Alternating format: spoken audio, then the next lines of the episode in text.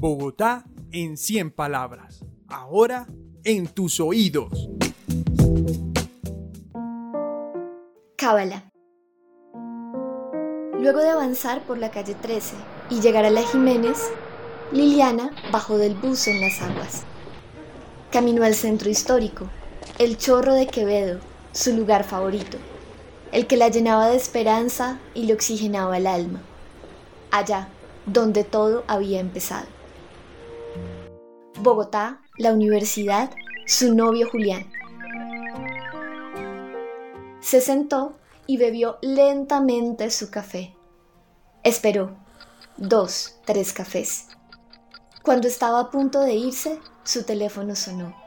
La magia regresó. Fue aceptada, dijo la voz del otro lado de la línea. Liliana supo con alegría y nostalgia que debería buscar otro café en otra ciudad. Pedro Miguel Sierra, 45 años, localidad Bosa.